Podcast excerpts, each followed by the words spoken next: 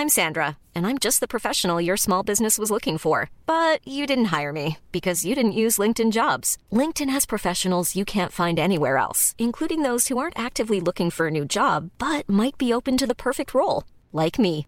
In a given month, over 70% of LinkedIn users don't visit other leading job sites. So if you're not looking on LinkedIn, you'll miss out on great candidates like Sandra. Start hiring professionals like a professional. Post your free job on linkedin.com/people today.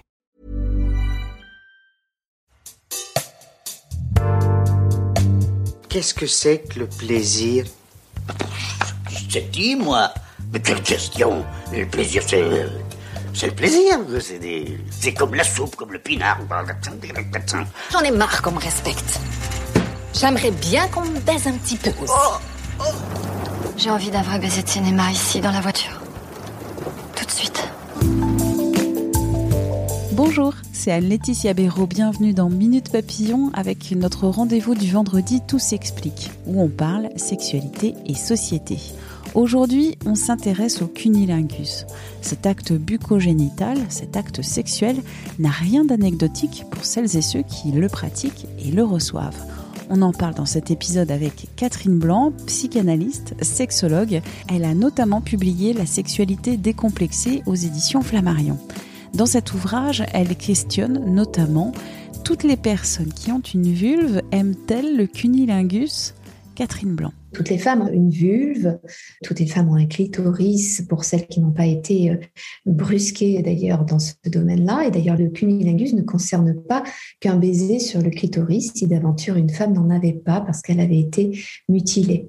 Toutes les femmes ont un sexe, un sexe capable de s'émouvoir et en quête potentiellement de douceur et de caresse que peut représenter un cunilingus par euh, la caresse de la langue, l'aspiration de la bouche, le mordillement éventuel des dents.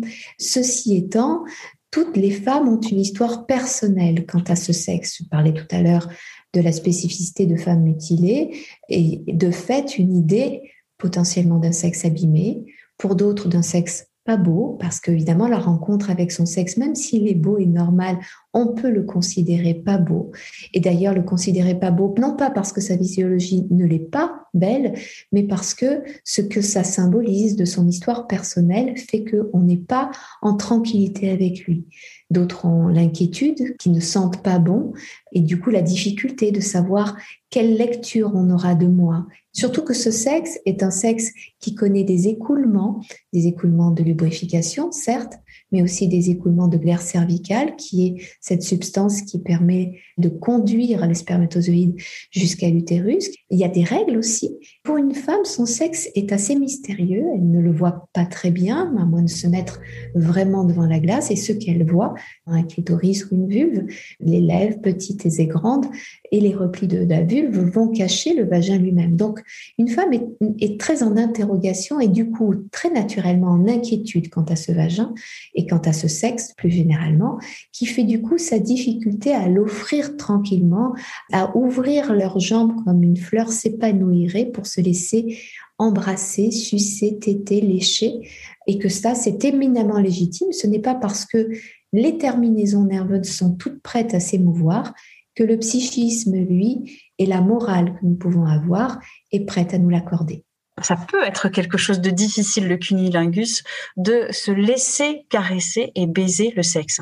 Absolument, parce que contrairement à un acte sexuel où on serait en train de s'embrasser tous les deux ou de s'interpénétrer tous les deux, de se caresser tous les deux, en même temps qu'il reçoit l'acte, il est aussi en train de poser l'acte et du coup, d'une certaine manière, de détourner l'attention de ce qui se joue sur lui. Alors que dans le cas du cunilingus, comme dans le cas de la fellation d'ailleurs, elle est toute seule à s'émouvoir ou à ne pas s'émouvoir. À ce moment-là, il y a quelqu'un qui fait et qui, même s'il fait pour faire, celui qui reçoit a le sentiment qu'il faut que quelque chose advienne en réponse. Un plaisir, une excitation, euh, des frissons, euh, une lubrification, etc., etc. Et si bien que, au lieu de se laisser tranquillement aller à ce qui nous est offert, eh bien, nombre de femmes sont dans l'inquiétude de ce qu'elles sont censées rendre, à savoir une excitation, du son, euh, un corps qui se révulse, etc., etc. Et c'est en fait cette angoisse de performance qui fait l'inaptitude à être dans le lâcher prise. Et par ailleurs, toutes celles qui sont dans la difficulté de leur ressenti et qui ont le sentiment que ce sexe est désespérément muet, comme si elles étaient handicapées de la parole de ce point de vue-là, eh bien, à ce moment-là, un cunilingus leur offre trop de temps seul et souvent elles réclament vite une pénétration pour vite passer à autre chose qui soit partagée et pour ne pas attirer l'attention sur ou le silence de leur corps ou leur pudeur à exprimer qu'il s'y passe des choses fortement, mais toute seule. C'est-à-dire que quand je jouis pendant que l'autre jouit, nos deux sons, nos deux respirations se mêlent. Alors que si c'est l'autre qui fait, à ce moment-là, il n'y a que ma voix, que mon son qui va être entendu. Et de même qu'il n'est pas facile pour tout le monde de chanter en public, eh bien, il n'est pas facile pour toutes les femmes de gazouiller lors d'un cunilingus. Pour les personnes qui voudraient apprécier le, cunilingus, mais qui aujourd'hui, pour diverses raisons, ne l'apprécient pas, quel serait votre conseil? La première des choses, c'est qu'il ne faut pas tout mettre sur le compte, comme je viens de le développer, de ce qui se passe pour la femme qui fait un cunilingus, parce qu'il y a en face un homme qui fait ce cunilingus ou un autre être, et qui du coup pose son propre regard, qui le fait mécaniquement, qui le fait maladroitement, qui le fait plus ou moins dégoûté ou plus ou moins attentif, qui va pas trop. Certains y vont goulument, ce qui peut être angoissant, mais d'autres au contraire qui vont être très rassurés par ce côté goulu, parce que ça montre que vraiment elles sont délicieuses et qu'il n'y a rien à rejeter. D'autres au contraire très inquiètes. Donc c'est quand même une interaction, ça se fait à deux comme vous le disiez. Et il y a ce qui se passe dans la tête de l'une, mais il y a ce que l'autre renvoie de lui-même et de sa pudeur, de sa curiosité, peut-être avec un œil bizarre sur soi, presque intrusif. Donc, je crois que pour pouvoir aimer le cunilingus, il faut aussi savoir guider son partenaire. Est-ce que j'aime le cunilingus pour ce qu'il lubrifie de ma vulve, parce que la langue pénètre ma vulve et vient dans mon vagin, parce que c'est accompagné de doigts curieux Est-ce que je n'aime pas du tout que ça concerne ma vulve, mais plutôt mon clitoris, parce que c'est pour moi la seule et merveilleuse occasion ou l'occasion principale pour le stimuler et que c'est à mon sens le seul lieu de parole ou de sensibilité de, de mon sexe.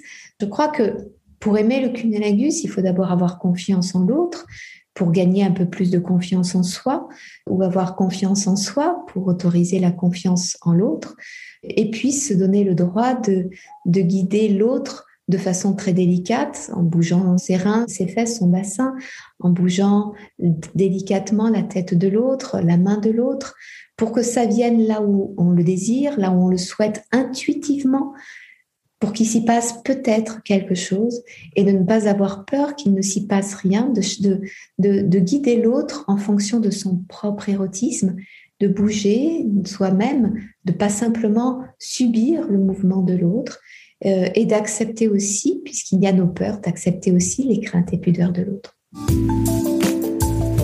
Merci à Catherine Blanc pour cet échange. Minute Papillon avec son point d'exclamation, sa petite vignette bleu ciel. C'est un podcast original de 20 minutes. Vous pouvez vous abonner gratuitement, vous serez ainsi alerté des nouveaux épisodes.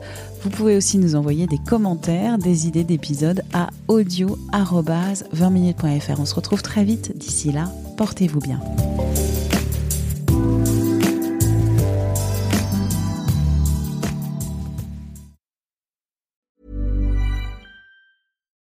When we're on a budget, we still deserve nice things.